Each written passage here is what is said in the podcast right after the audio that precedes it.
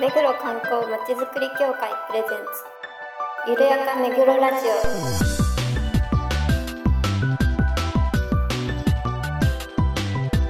この番組は目黒に関することをゲストを交えてゆるやかにお届けする観光トークバラエティです。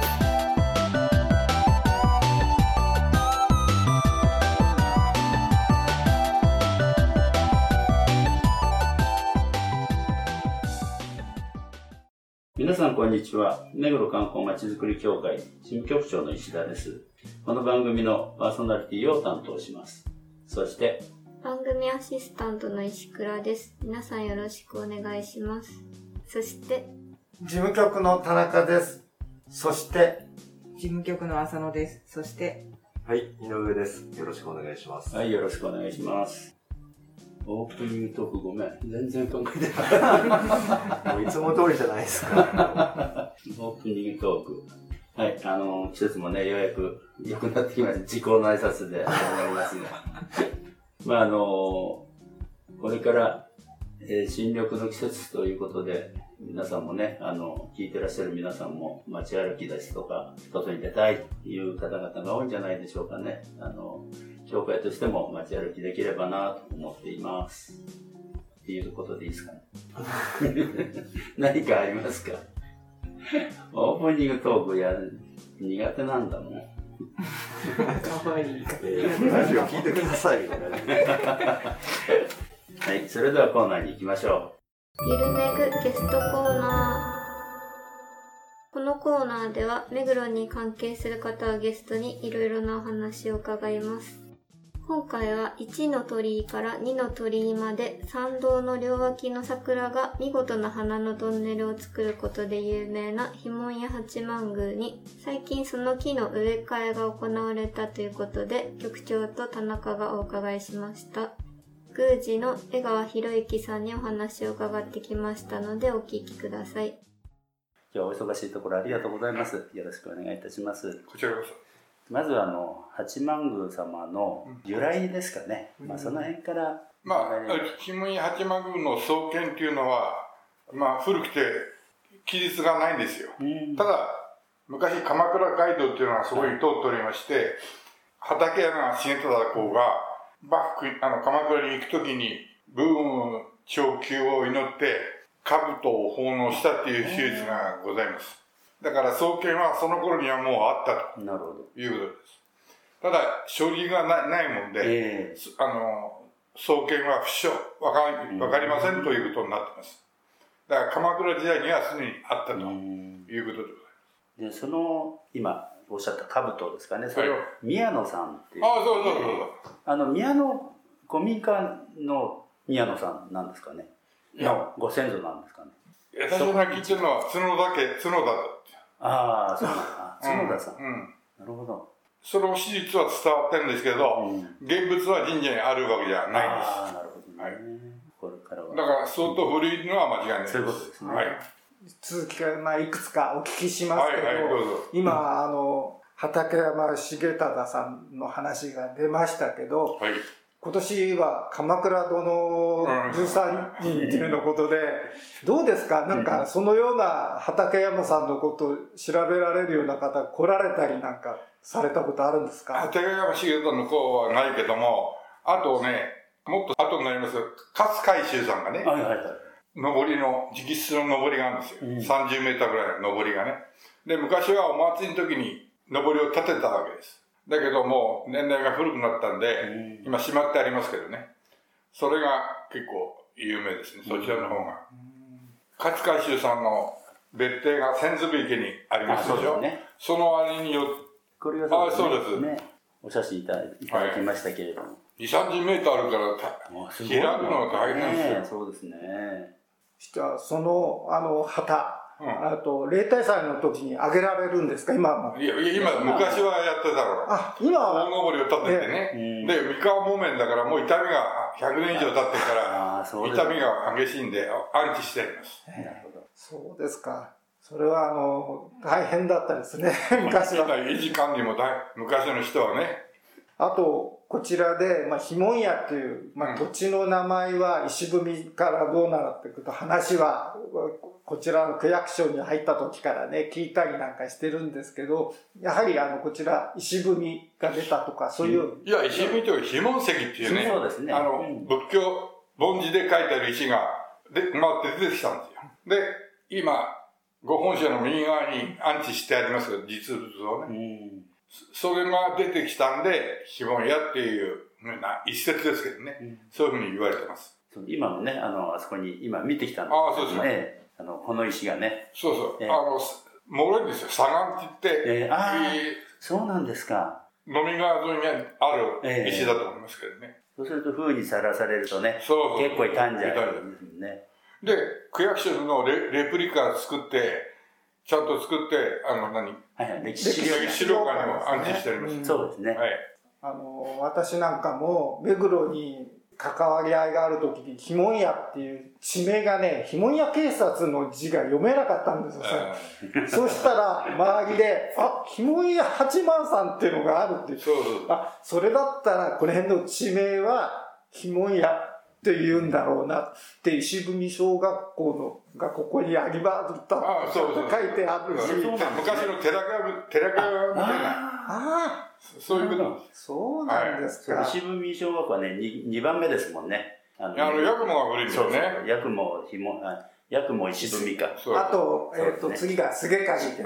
はい。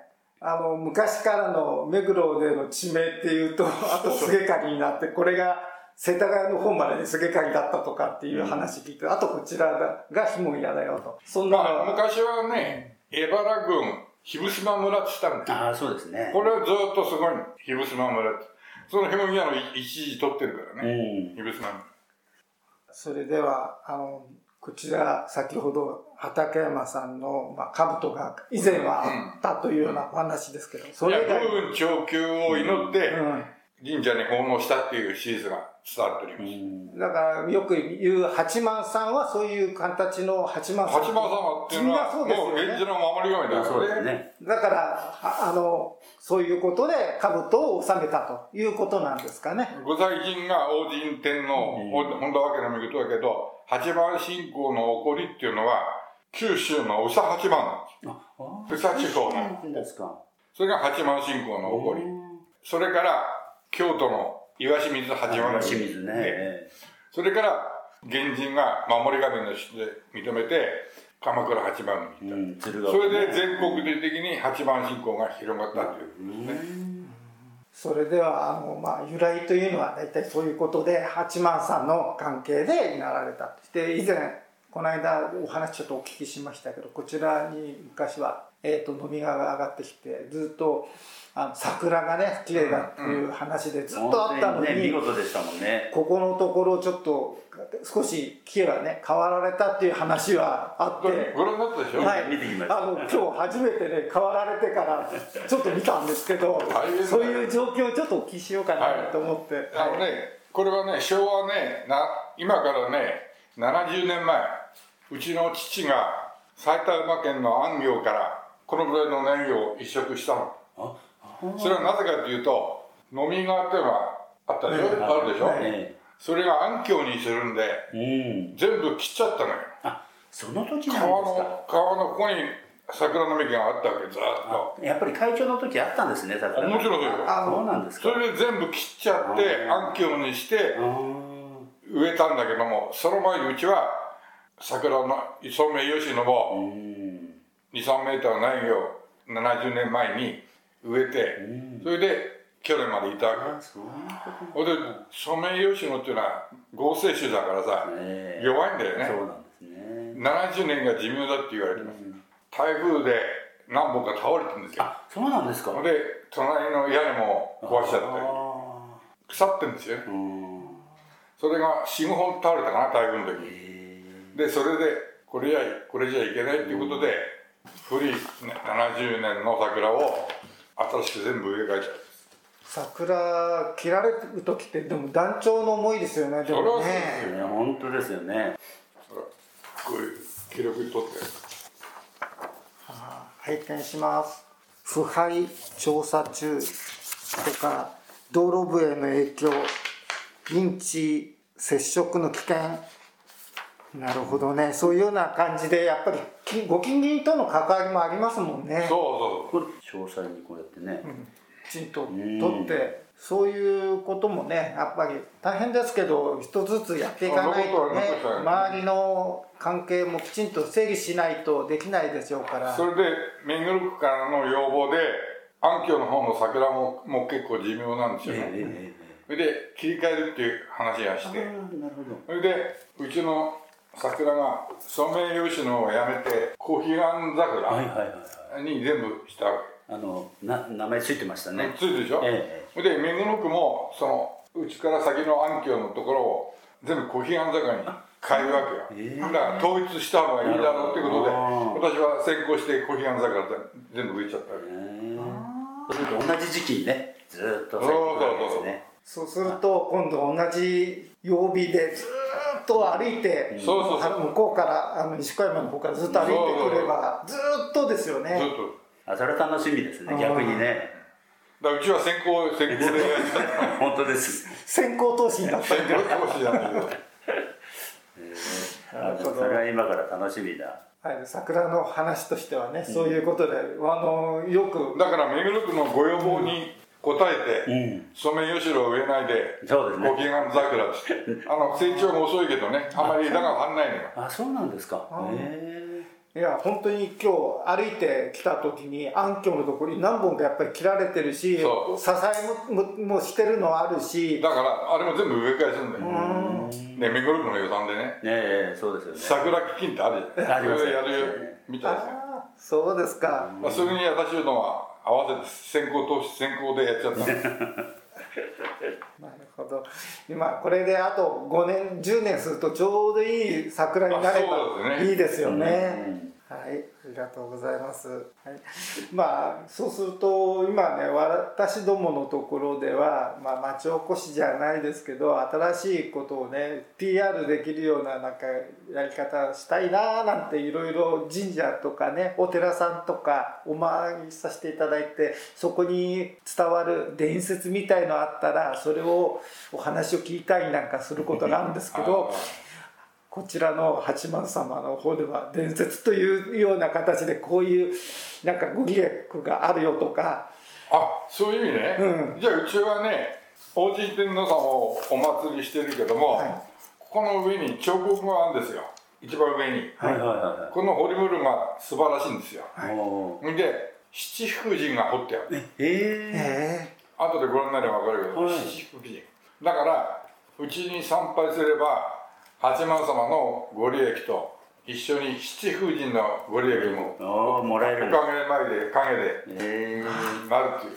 あそうですか。あそれは後で写真撮らせていただきます、はいはいはい。それはいいお話を伺ったじゃあそういうご利益もあるよっていうようなお話そうそうをねそう。お聞きして助かります、ね。今度私どもなんかあんまり喋ってないよこれは。そうですか、ああじゃあこれはいいあの、放送になります。あの江川さんはこちら何代目とかって私で4代目息子で5代目。おーそうですか、昔は神仏混合で、はい。ね、ええ。神仏分離ってのは明治に出たでしょ、はい。お寺と神社がね、その時渋谷の氷川神社の別当をやったんですよ、で両方お寺と神社両方兼ねてたわけ。うーん。それでひもや村に立派な神社があるけども分離になってから神主いないからこっち来ないかっつってお家具に乗ってきた。あそれが縁側家の始まありへ渋谷の氷川神社。神社ですか？それからはい。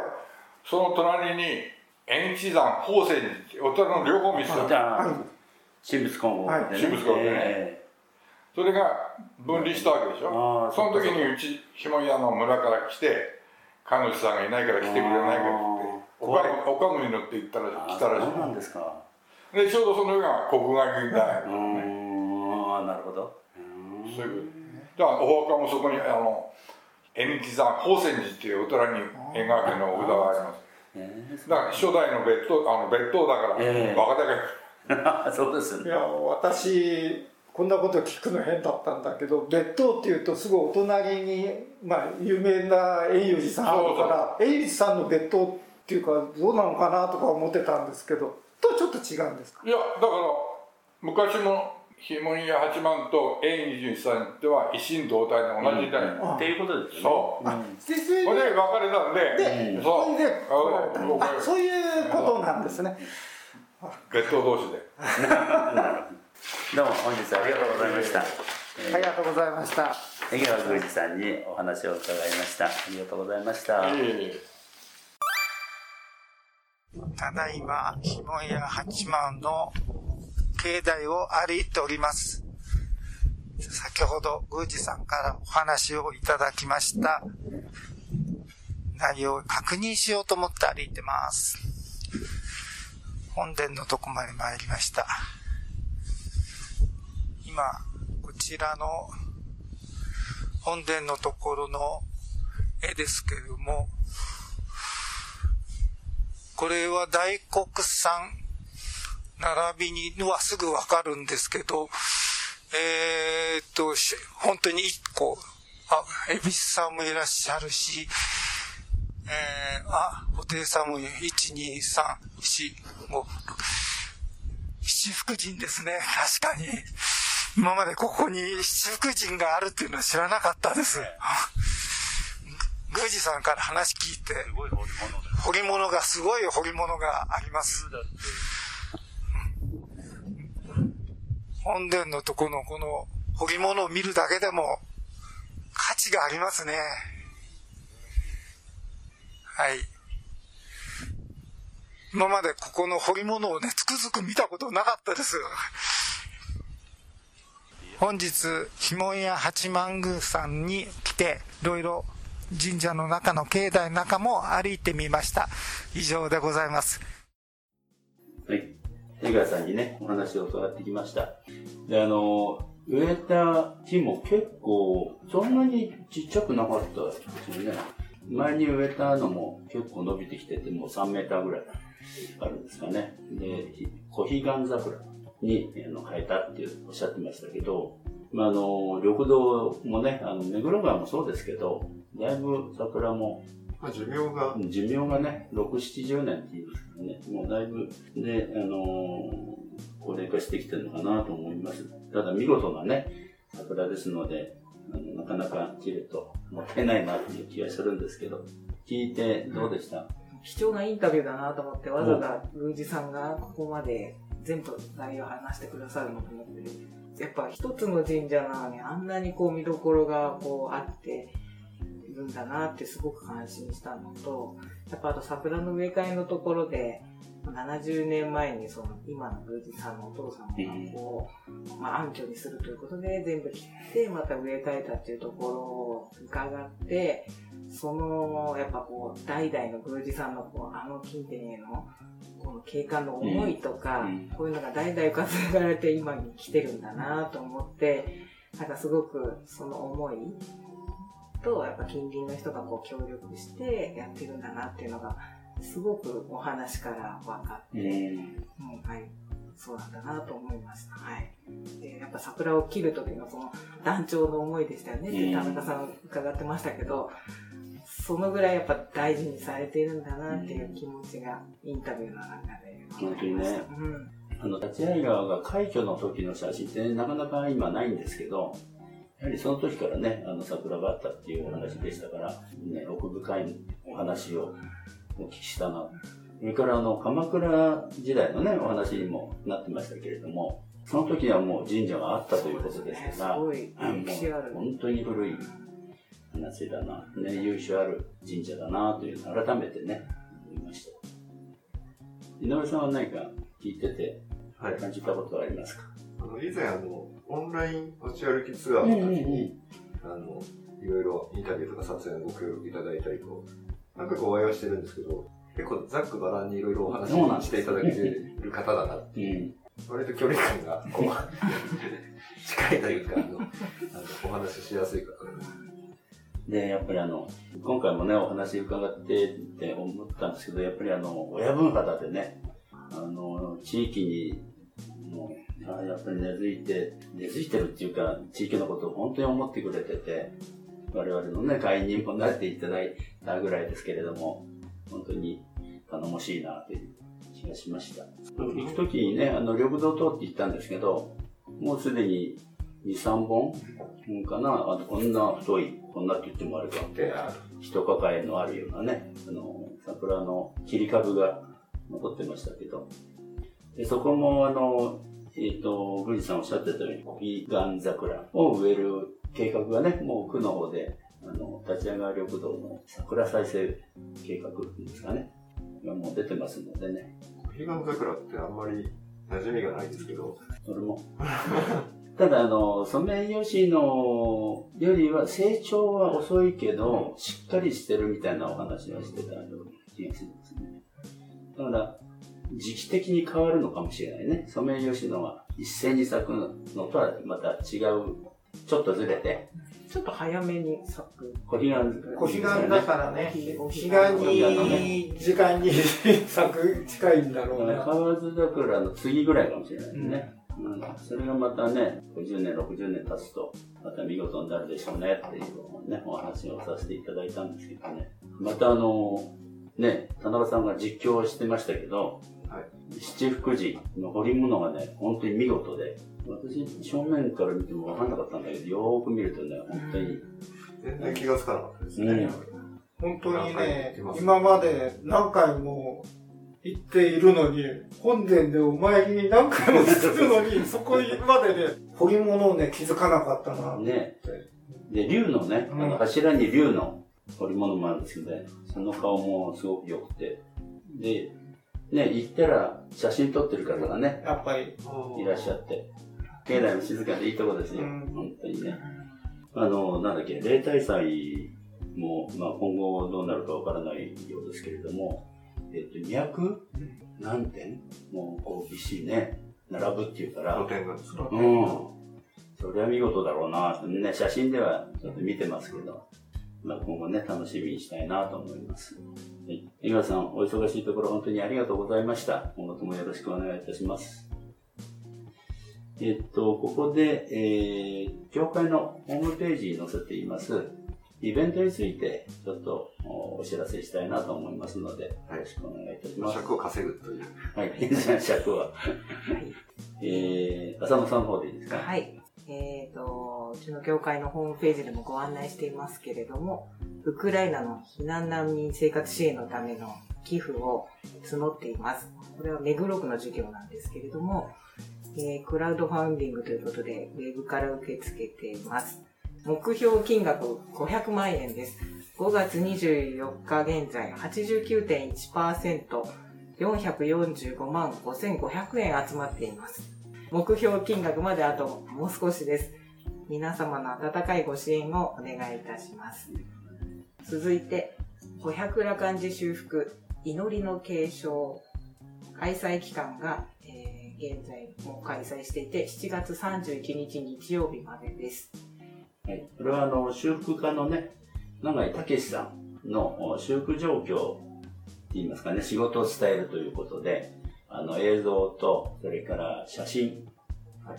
教会のホームページのリンクを見ていただけると、あの、映像が出てますけれども、えー本当に細かい手作業で修復されてるということで、あの、キリン像の奉納式の時にも写真がずらっと掲出されてましたけど、うん、なかなかちょっと見られないそうですね。羅漢像を修復している場面がたくさん見られるので、結構貴重ですよね。あの、7月31日までね、五百羅漢さんでやってますので、ぜひご覧いただければと思います。え続いて、目黒区美術館開催、東京の猫たち。開催期間6月12日日曜日までです。そうですね。あの、これは、えっ、と、都内の区立美術館のネットワーク連携ということで、都内にある区立美術館11館が集まって、2018年から連携の活動を続けているということのようです。で今回は、えー出展する、されるこの作品ですけれども、この猫ですかね、猫ちゃんたちのコレクションを有する10巻からいろいろ作品をお借りして展示してるということのようですので、いろんな顔のね、あ猫ちゃんたちがいます。まあ、虎も中には入ってるようですけれども、ぜひご覧ください。よろしくお願いします。はい。協会のホームページでは、いろいろなイベント、情報が入り次第どんどんアップしていきますので、ちょこちょこ見ていただければ。そうですね。はい。あの、新しい情報を上げていきたいと思ってますので、またあの、こういうイベントやってるよっていうようなところがあればね、あの、お知らせいただければ、あの、アップしたいと思いますので、よろしくお願いいたします。はい、えっ、と、お疲れ様でした。今後の予定、協会としての予定ですけれども、えー金沢百万石、えー盆正月に出店します。今準備をいろいろ進めてますけれども、石倉さん担当で何かありますか？うーんちょっと天気が怪しいのと、あと飲食禁止とかで、ちょっと会場の雰囲気がまあそもそも3年ぶりうん、そうだね。ですし、ちょっとわからないのが心配ですけど、頑張って目黒をアピールしていきたいと思います。よろしくお願いします。で、まあ、あの、コロナでね、テイクアウトのみということなので、まあ、販売のものなんかもね、他の出店者もなかなか苦労されてると思いますけれども、我々も、あの、売れるものは売って、目黒の PR をしたいと思っています。井上さんも3年ぶりになりますが、そうですね。はい。その時は、はい。あの、百万石行列に五代将軍でした。5代、将軍じゃないよ。五代5代藩士。で行列参加させていただきましたけど、今年はまあ、それがないので、かなり気が楽っちゃ気が気が楽。楽という。今回は、あの、年家が竹中直人さんで、あ、そうだね。えーお松の方が栗山千明さうんん。はい。いられるかなっていうちょっと楽しみです。ただ、あの、出店してるとなかなか行列がね、見れない。見れないんですよね。行列をね、見るのもすごい大変なんですよね。人 人混みで。を、人がきをこう、かき分けながら歩いて、まあ、どのぐらいのね感じになる、か、はい。規模になるか不明ですが、まあ、金沢市はやるぞということでね、今回力入ってますから、楽しみにしてます。田中さんは初めてですね。はい。あの、金沢はね、何回か行ったことはあるんだけれど、もう何年ぶりかなっていう感じですけど、楽しんで見ていきたいなっていうことができるかどうかと思いますけど、はい。あの、PR をね、しに。行きますので。浅田さんはすいません、あの、はいお留守番お願いしますけれども、金沢は何か思い出みたいなのありますか？なんか和倉温泉で働いてる友達がいたので、目黒区から原付きで行ったことがあります。すげえな。全部下道で、ええもうかなりむ昔ってこと？学生時代あ大学生の時代に、夏休み、今を持て余してなくて何かやってみたいなと思って、そんなこと試みて、なんだっけ、アボー峠ですね。あ、本当ずっと原付とかで懐かしい。で、原付なんであの、ガソリンの？積載量も少ないので、うん。常に残量をヒヤヒヤしながら、そんな思い出があります。楽しかったです。一人で行ったんですか一人でえ、一人で行ったの？はい。し何日ぐらいかかるの？いや、ぶっ通しで結局富山まで一日で出たんですよ。え？さすがに途中で足がつりそうになったんですけど、なんとかたどり着いて日本海まで。えー、一日で？早朝に出ましたけど、やっぱり着いたの夜です。すげえ。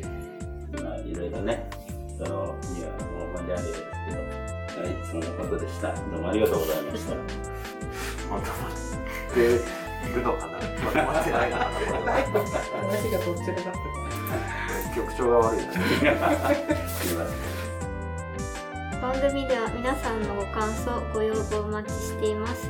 メールアドレス、ゆるめぐ、アットマーク、めぐろ、観光 .com までお送りください。